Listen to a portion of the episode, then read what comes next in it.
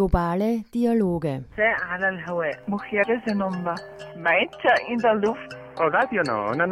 Donne in Aria. Women on Air.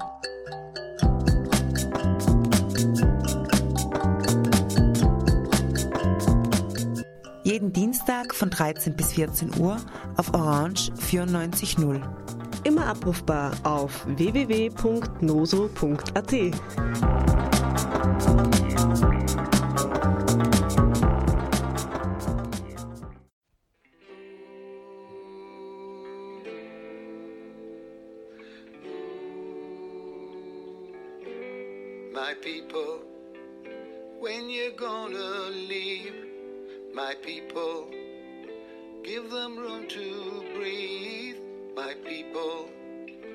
stop oppressing.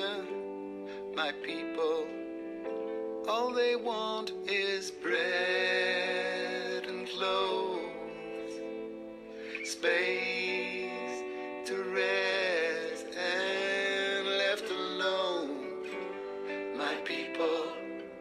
When you're gonna free my people, let them live in peace, my people. Stop killing, my people. All they need is dignity,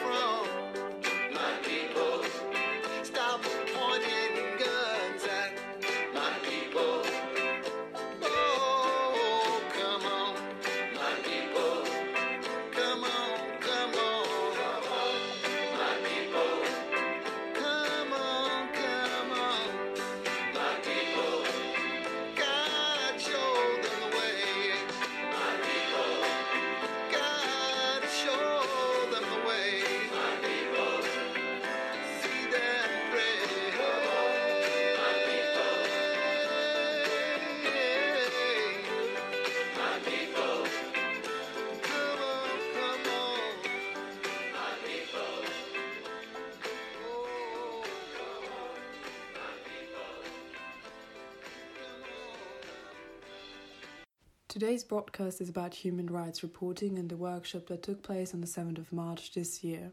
This workshop took place with Women on Air and Sarah Creta. She's an award winning photojournalist and documentary filmmaker. She has a very extensive experience in investigating human rights abuse, and over the past years, she documented on the ground conditions, forced migration situations, human rights violations, crisis management, and also cultures and transitions. Before we start with an insight to this workshop, I'd like to introduce you to some of the works she has recently done. Uh, one of her recent bodies of work uh, includes uh, Libya No Escape from Hell, which is a 60 minute long documentary for Arte, uh, which was filmed in Libya on the entire detention system and on the role of militias, because there are thousands of, of refugees that are trapped in Libya's hellish detention centers where abuse, rape, and, and extortion is rampant. And they live in subhuman conditions and awaiting someone, the militia, Europe, the UN actually anyone to decide their fate. And she or they uh, investigated the entire de- detention system and how this traffic works and the role of the militias and the way in which their control is exercised because officially Libya's 26 detention centers are run by the GNA, uh, which is the UN recognized government in Tripoli. But in reality, however, they are in the hands of the militias that control the country, who, who see migrants actually as a ready source of cash. And the European Union finances the camps but then takes no responsibility whatsoever for what happens there. And actually, in this documentary, they um, they are asking what needs to be changed and, and what are the solutions and why there's actually such a lack of transparency when it comes to the UN's activities in Tripoli, because Europe seems to be at the mercy of Libyan blackmail and the measures taken to help Libya deal with the migrant problem reinforces actually the cycle of extreme abuse. And this documentary you can watch online on Arte. This documentary you can watch online on our website. You will find the link. Uh, our website is noso.at. And uh, one of the other works she has done was in 2019, where she was in Sudan and covering the uprising for the Arte, uh, which is the Franco German free to air television network. And she also co authored a 22 minute long documentary on women's stories from the front line of Sudan's revolution. This documentary you can also find online. Um, also, you can find a link on our website. And if you want to know more about her publications and documentaries, you can also go and visit her website, and the link you will also find on our website. And now let's begin with the workshop. We will provide, or this broadcast today will provide, kind of an insight into how journalists translate human rights issues and reveal different reporting patterns and levels of detail in reporting, and suggesting different levels of engagement with human rights issues. There were three big goals of this workshop, which included an interactive exchange of experience in human rights reporting with the people who took part in the workshop. Then we also kind of discussed the most important factors that encourage or limit the coverage of human rights news. And we also have a grounded, or we had a grounded, in a close examination of the news production processes and key moments where possible human rights stories are contemplated decided or eventually ignored. And we also at the end kind of opened up new insights into the complexities and constraints of human rights reporting today. In the next few minutes, you will hear some voices from the people who participated in this workshop and why they really enjoyed or why they what what motivated them to, to take part in this workshop.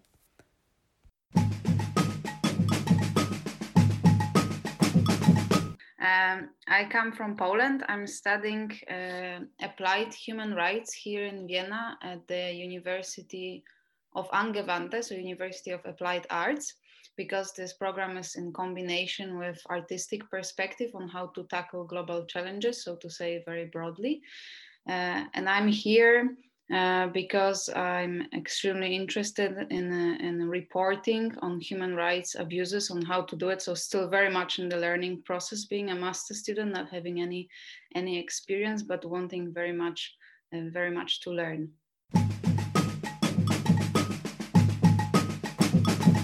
Hello, um, I'm Helmut Peissl. I'm yeah, uh, director of Commit, and I'm very glad that uh, Tanya, you are organizing with your colleagues this workshop, and happy that we can cooperate.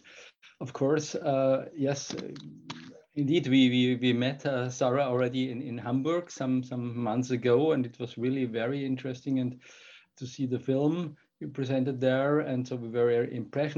And our interest is, as we are doing uh, training for for uh, people who are interested in community media or in adult education, uh, the approach of, of peace journalism uh, or constructive journalism. That is something which is for us always an important issue. Um, much too rare uh, present in this area of, of, of, training. And in this time, this very sad time, I see it even, even much more important than ever. So it's a really a good moment, and I'm very, very interested. Yeah.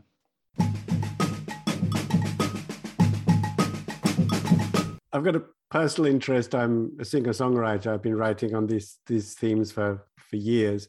Um, but the reason for coming tonight, it's um, tomorrow. I'm doing with Dorf TV in Linz a link up with an activist in Kenya um, from the involving LGBTIQ community. And there have been some questions that have been sent out to him. And he's his response to many of the questions, I can't answer this because, because, um, because it's too detailed, the questions. And so I, I thought I'd come in this evening and, and learn from you guys um, in preparation for tomorrow. Really, that's, um, that's why I'm here. Okay. I'm Milena. I'm a translator and freelance journalist, and I'm always trying to to write about and to cover human rights related topics. And I'm here just to learn and to, yeah, share common views.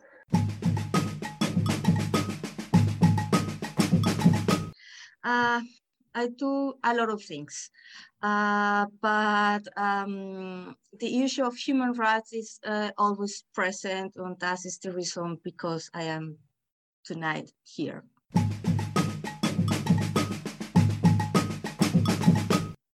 Uh, I'm Hannah. Hi. Um, I just started uh, to join the Woman on Air a few months ago, and so I think so for me it was more spontaneously to realize that there's a workshop that sounds extremely interesting and to um, yeah use the opportunity of not being in Vienna at the moment and still being able to join a workshop and yeah so I'm super excited for tonight.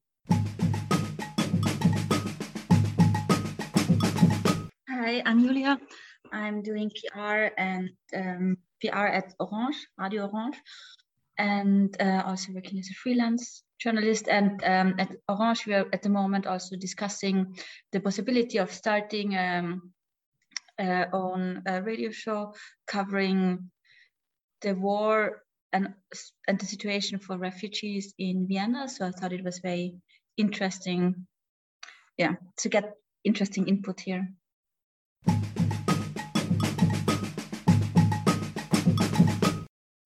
Hello, hi everyone. I'm Penina. I am from Kenya but living in Graz.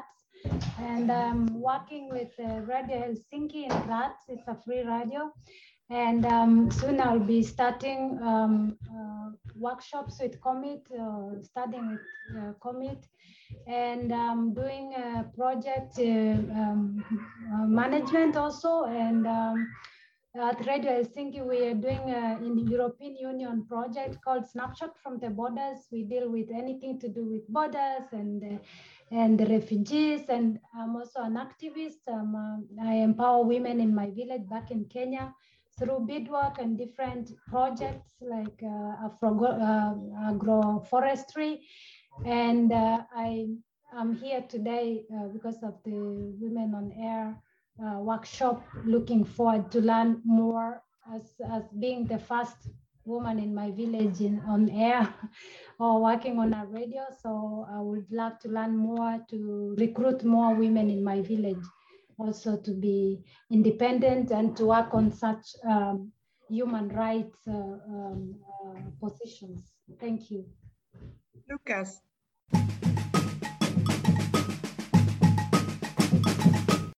Hi, I'm Lena. Um, I joined the Woman on Air last summer when I was also an intern at uh, Women's Solidarity, and I'm generally very passionate about topics of human rights, and I'd like to learn more about how to be aware and like what to be conscious of when reporting on human rights issues. So that's why I'm very interested in the topic of tonight.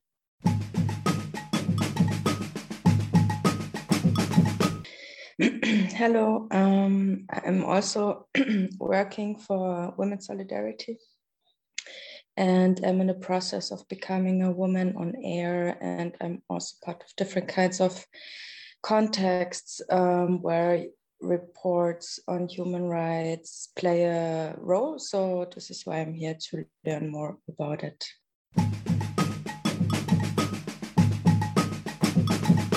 Yes, hello, I'm Claudia. I'm an editor of uh, the magazine uh, Women's Solidarity. Um, why I'm here is because um, I was like um, different inputs on how to report on human rights. I think there's never enough uh, inputs about it and yeah to get updated thanks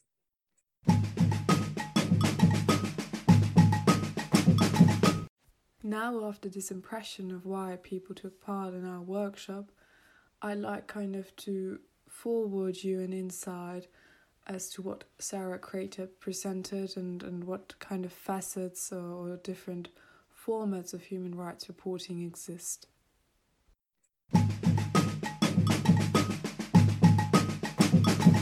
Yeah, first of all, I think the uh, when I was there, I thought like um, there is very little reporting about the displacement within DRC. Like it's a crisis that has been going on for years and years, but at the end, uh, there is very little uh, reporting on the issue of displacement. You will always have uh, the issue of you know conflict and uh, armed groups controlling resources, but not much on on on displacement. At the time, there was the huge uh, Syrian uh, crisis and um, and media were really interested in you know in the Syrian. But uh, when I was in the DRC, I found out that the number of people displaced in the DRC was higher than the number of people that were displaced because of the Syrian war. So that was an interesting parallel um, to show that basically, yeah, all the media now are concentrating on the Syrian war, but we have a huge number of people that are not even comparable with the Syrian uh, that are now in Congo and are unable to, you know, to get out of Congo. So in that sense, you really reshape the, the you know, the understanding in the audience on, uh, for example, arrival, but also on the issue that people don't want to flee, but they are obliged to flee and they would want to go back to their land. They will want to go back to their store, to their to their villages but they're unable to do so because of uh, because of the, the conflict. So that's why i think it's always important to you know to find some kind of parallelism um, with uh, you know with current news current uh, uh, situation and then try to you know to reshape it in a way that can bring the attention of the editors can bring the attention of the newsroom but uh, you can share a story that's they, they it's unexpected at the moment at the time.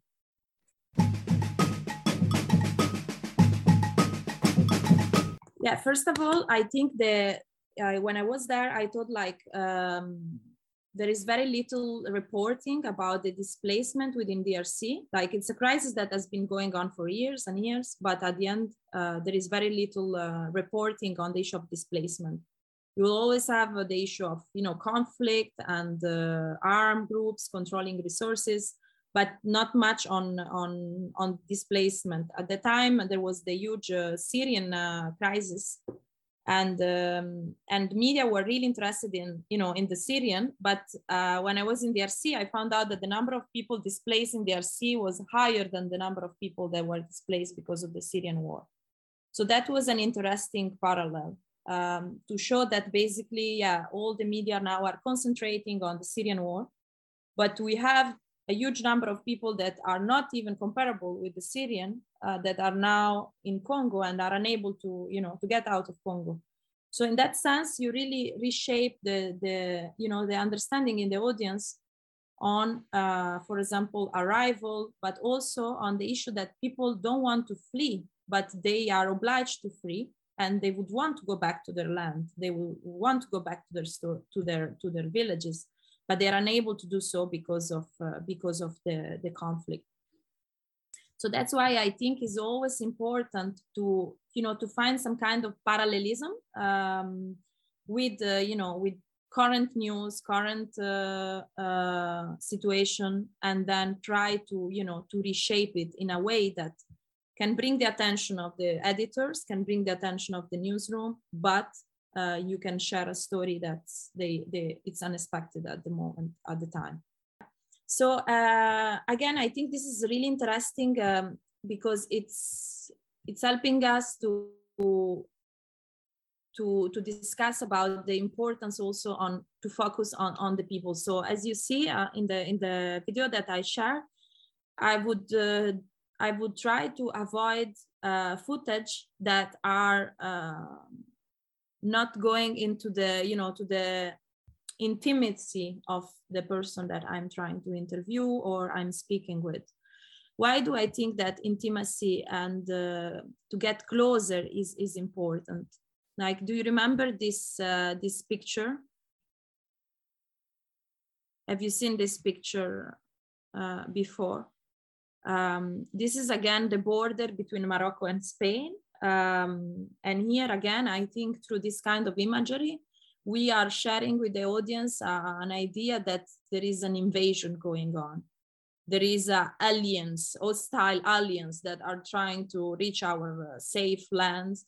And, and we are again trying to, to, to reach, if we continue using this kind of imagery, we continue to depict the refugees as silent victim. We continue, you know, to, to share picture of individuals that they are very unlikely to, to look like human. Um, and probably you remember also this kind of picture that was shared uh, in 2015.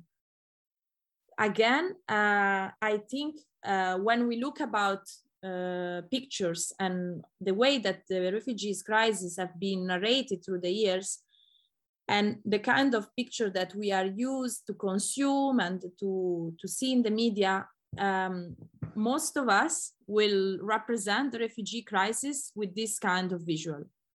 Um, they will look at this kind of picture and probably they will not even ask how migrants themselves feel or perceive this kind of imagery about them. What do they see? Do they see what we see or do they see something different? Like uh, although we have seen numerous portraits of refugees and their tragedies from afar, as they were depicted in our imageries, how many individual stories have you heard of? How many of these people were actually able to be quoted in the news? Um, there are studies, for example, that shows that in 2015, just 40% of the news that were shared had uh, refugee voices in. The refugees had very little uh, ability to enter inside the news circle by by also like yeah you will jump in the news because they are crossing they are trying to run away from the police. So that's why i think it's important to find new radical ways also to resist to this dehumanizing uh, impetuous mainstream media discourse of the invasion of the arrival. Um, and again try to go deep into the into the personal story um, in the sense that if you see a picture like this probably um, the, the caption of this picture will be thousands of people are fleeing the war or thousands of people are entering polonia or thousands of people are crossing uh, the border between x and z you don't even know this picture that was taken in 2017 could have been taken uh, three years ago, one year ago. It's totally out of context. Um, so through the work I did in the past, I always try to get closer to the individual as possible. I want to know their name. I want to know their age. I want to know where, where they are from.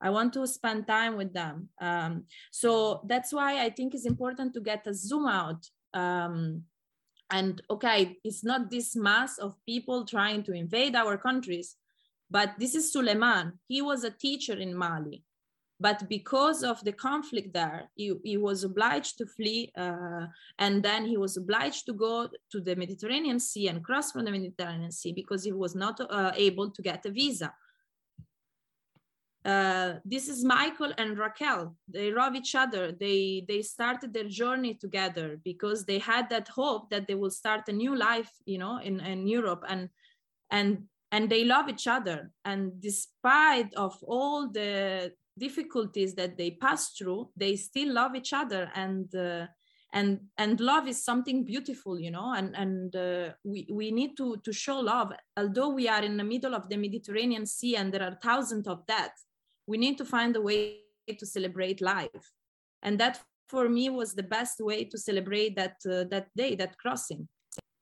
Or blessing you know she had uh, just give uh, birth and she didn't want to stay in libya because uh, the situation and the war there uh, was unbearable and she decided to cross. And while she was on board the vessel she was dancing crying. And and that's what i want to what i want to show you know i want to show that the happiness that people are carrying with them because they are alive because they are safe. Um, and i remember um, while i was uh, reporting on the central mediterranean I would spend all the nights uh, with the people on, uh, you know, on the vessel and try to, you know, speak with them, understand what's going on, where do you want to go, what's your dream, and you know, you really get closer to everyone. At at one point, uh, the women were like, "But why don't you take our picture tomorrow morning? Because we want to take a shower and we want to look beautiful and we want our picture to be taken." right at the moment i was thinking i don't want to you know even to invade their privacy their space because they they don't want to to be photographed in in this terrible situation. They want to look nice. They want to look beautiful.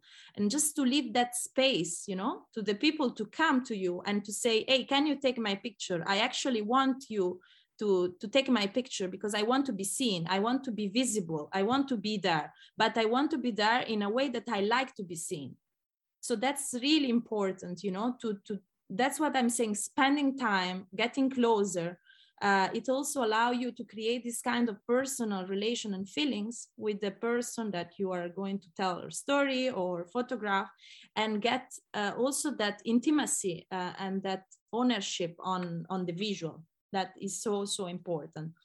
And that's why i'm saying this because suleiman for example then decided to use this picture as his Facebook profile.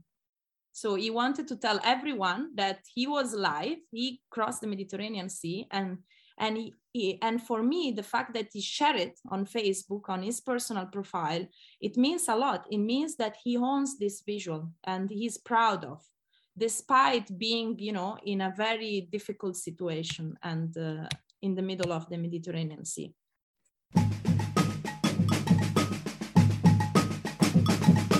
Again, if we go to the to the Mediterranean Sea, uh, I think there is a there is a very nice story that uh, that I like to to tell. Um, the importance to follow through. So for me, it was not just that moment in the central Mediterranean where I met Suleiman, where I met uh, Rachel, but it was also like the importance to follow through. So this one here, uh, the third picture is Suleiman. So three years later, I went to the place that he was living and then I took a picture of him that he was studying Italian and he become like, uh, he got like a certificate and he was like uh, sharing uh, while he was in the class and, you know, he was, after three years, he, he actually had achievement in his life. And that for me was really important, you know, to go through his story again and to show that it was not just that moment in the Mediterranean, but you can, you know, follow through and then go through uh, again and again, and then see how he's evolving and what is happening. Like, for example, uh, here you will say Dinar. Again, I met him in the central Mediterranean. And then a few years later, I discovered that he was studying in Montpellier and he was getting a degree and you see how the you know the the two stories are are you know in a parallel but they are so um, inspiring in the sense that you really show that the the life goes on the the people have strength the people have determination. They are not just passive uh, you know victim of this tragedy but they are um, you know they are studying they are learning and and again, here, uh, another woman that I met in Greece um, at the border between Greece and, uh, and um, Macedonia. And then she went to Paris and then she arrived in London and now she opened a kebab shop. Like through these five years of struggle, she actually uh, managed to own uh, her life. Um, so the way I think that you are able to get closer and closer uh, it allows you to tell different story that you know uh, if you just take a picture without even getting uh, to know who what's the name of the person you are photographing it's it's really difficult you know to be able to get so closer and uh, and to continue the the story and the narration. So i think this is uh, like a little like snapshot of uh, of what i you know what i what i did in the central mediterranean and for me that was really like um, an intense period because I was like for four months just covering, you know, the refugees' arrival. We were rescuing people, bringing them to Italy and then back to Libya, uh, rescuing the people, taking them back to Italy and then again. So when you are where you are immersed in this kind of reporting, it's really like between rushing and uh, taking picture and then sending it you have really no time to think like okay but what i'm doing what's actually the impact of this work right?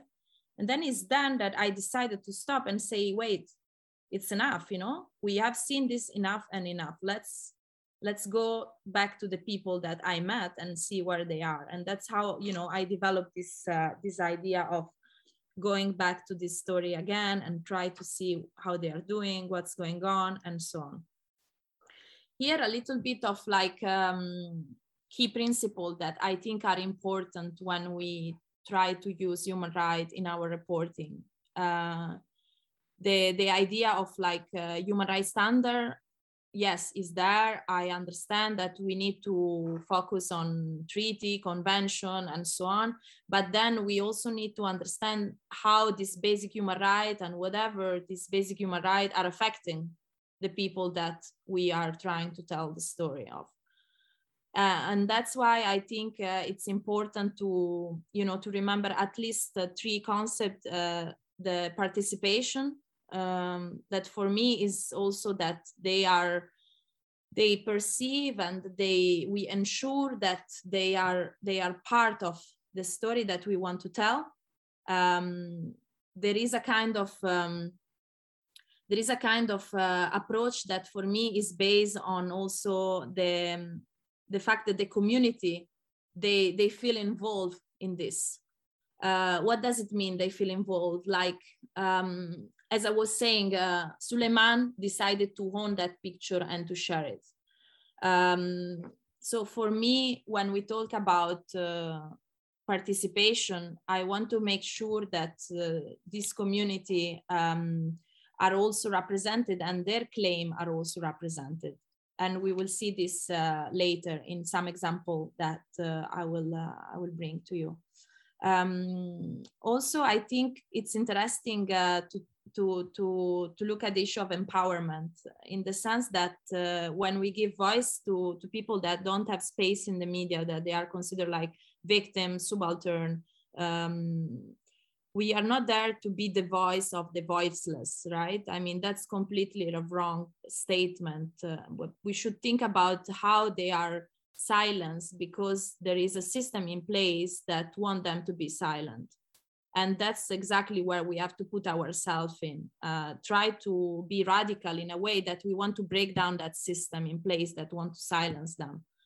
Um, because when the voice is heard um, when the voices of refugees that are complaining against the un is, is heard then there is something that need to change. That for example the way that the un is taking advantage on refugees life to use the fund to to get money and to to you know to to express a kind of um, uh, empowerment that I would say come from the people themselves because today also um, everyone has access to social media in Twitter, uh, Telegram, people share their story. Um, they don't need anymore to you know to wait for the UN or for those organizations to go there and to tell their story. They have that agency. Things are, are really like today, I think in a way there is a radical change on the way that community can express themselves. Um, so that's why it's important to think about how can we empower them through the work that we are doing um, this is i think this is really challenging especially when we talk about uh, media like uh, mainstream media editors in chief you know ownership in the media sector especially in the mainstream media because there is still a kind of resistance in the mainstream media to uh, you know have the official voice to have that white voice that can describe what the refugees are feeling. A kind of like as the words of the refugees are not valuable enough. They are not uh, they, they they are not um, one editor once he told me yes but uh, maybe the refugees are lying we need to have uh, you know an official voice to tell their story because to make it more credible.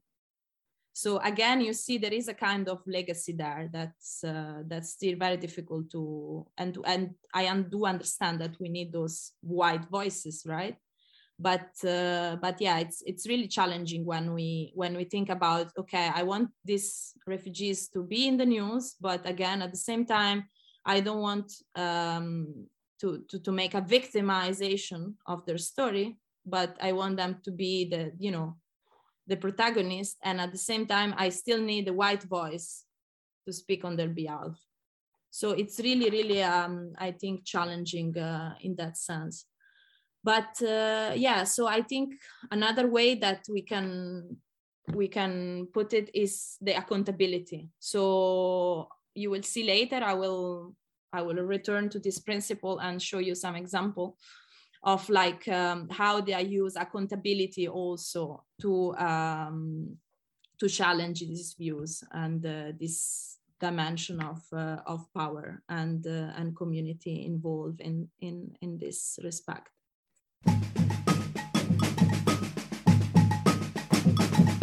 Yeah, the, the issue of, of uh, participation, uh, I think uh, it was really important especially in the issue of uh, yeah of, of refugees in detention to make sure that uh, when i was writing anything or when i was uh, you know but this could go yeah with, with any subject at the end. When you're writing a story about a group or a particular disadvantaged person uh, I think you need to also be mindful or their, of their future safety, you know, and uh, it's important that their opinion and voice are heard on the issue, but also that there is a human right approach that uh, encourage their uh, participation and empowerment. Uh, yes, these groups they could give me information and uh, they could give me, you know, like they could be my source and they could provide interesting elements for my reporting. But it's also interesting to see um, how can we find solution, you know, to some of the issues that they are facing. And here, for example, uh, I find it uh, I find it very powerful that they organize a they organize a protest inside a detention center, and where they say we don't need food, you know, we don't need uh, the UN to bring us food, but uh, we need we need to live, you know, and and their call for the EU. Uh, EU pretend like they don't know what is what we are facing. Um, so yeah, I think that by bringing these claims in the reporting, also you can you can you know um, have a participatory approach in the sense that you encourage, uh, yeah, to see what could be the solution, you know, for, for their future. And then uh, again, uh, I would say um, the issue of women uh, and the invisibility of women, especially in certain contexts. Uh, here again, uh, I'm in a community and the majority of women were raped during armed conflict in the region. And i think um, when we talk about uh, yeah women suffering especially concerning certain, certain uh, sexual abuses um, as long as sexuality is not discussed in the society it's hard for women to speak out about this. Uh, so they would keep this uh, hidden or you know they would not even recognize that rape exists not just because of the feeling to be shame or guilty but also because uh, there is a kind of feeling, I think, that imply a personal responsibility uh, as opposed to a political act, you know? Like um, the fact that uh, over the last 50 years, there have been a movement within international law, you know, that has been politicizing this sexual assault and rape.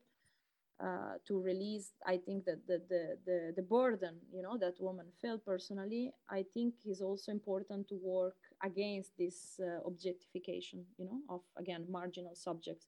In the sense that um, there is a kind of photojournalistic tradition that will say yes you make you need to make this you know uh, a victim or you know a strong idea that uh, yeah, if you want this imagery of conflict to be held on a public sphere, you need to have certain value there, right?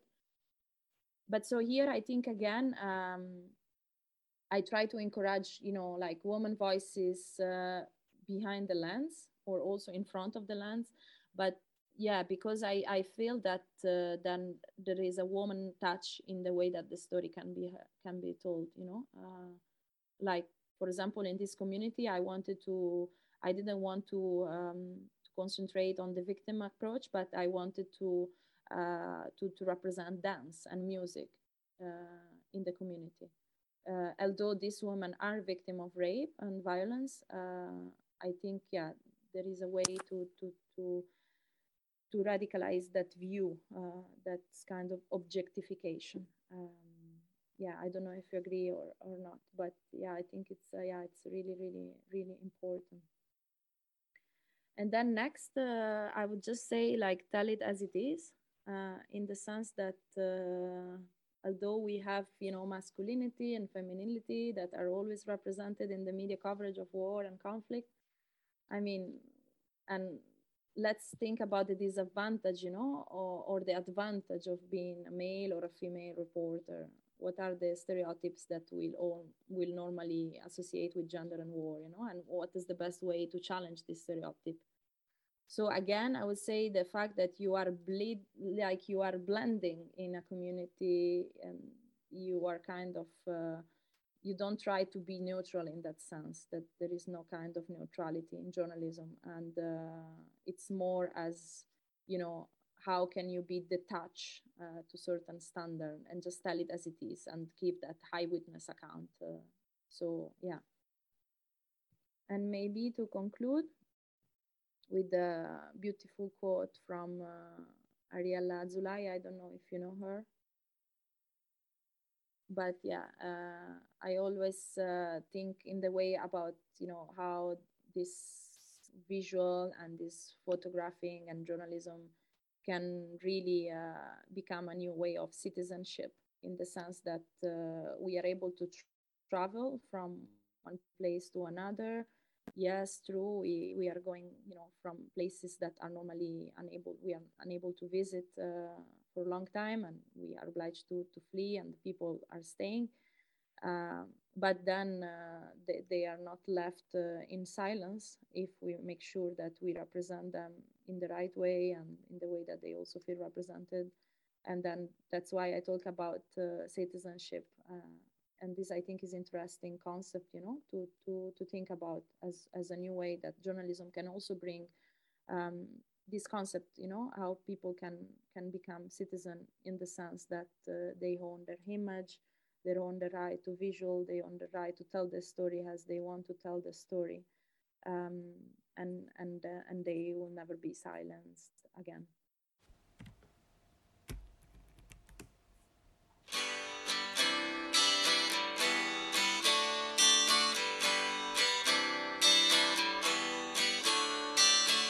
Don't you know? We're talking about a revolution. Sounds. Don't you know? Talking about a revolution. It sounds like a whisper. While they're standing in the welfare lines, crying at the doorsteps of those armies of salvation, wasting time in the unemployment lines, sitting around waiting for a promotion. Don't you know? Talking about a revolution sounds. Poor up, get their share. Poor people gonna rise up uh, and take what's theirs.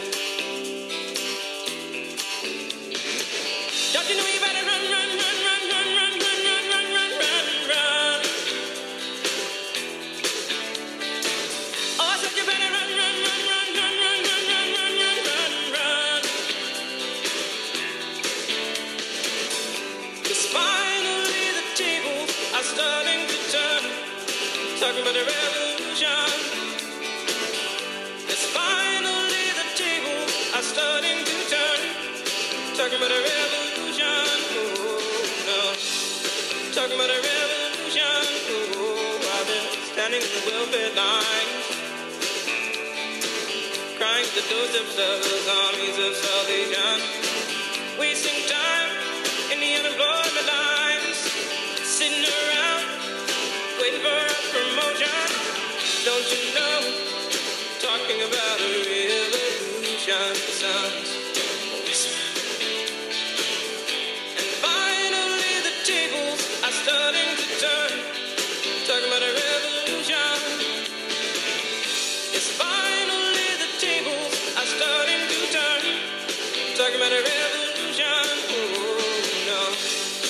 Talking about a revolution, oh, no.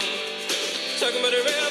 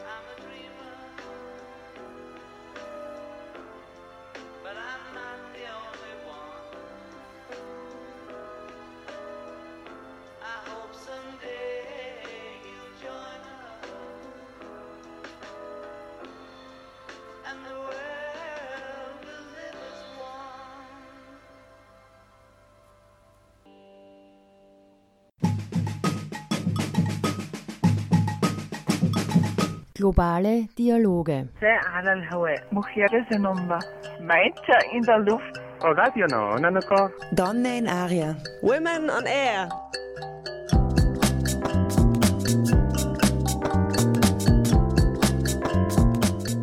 Jeden Dienstag von 13 bis 14 Uhr auf Orange 94.0.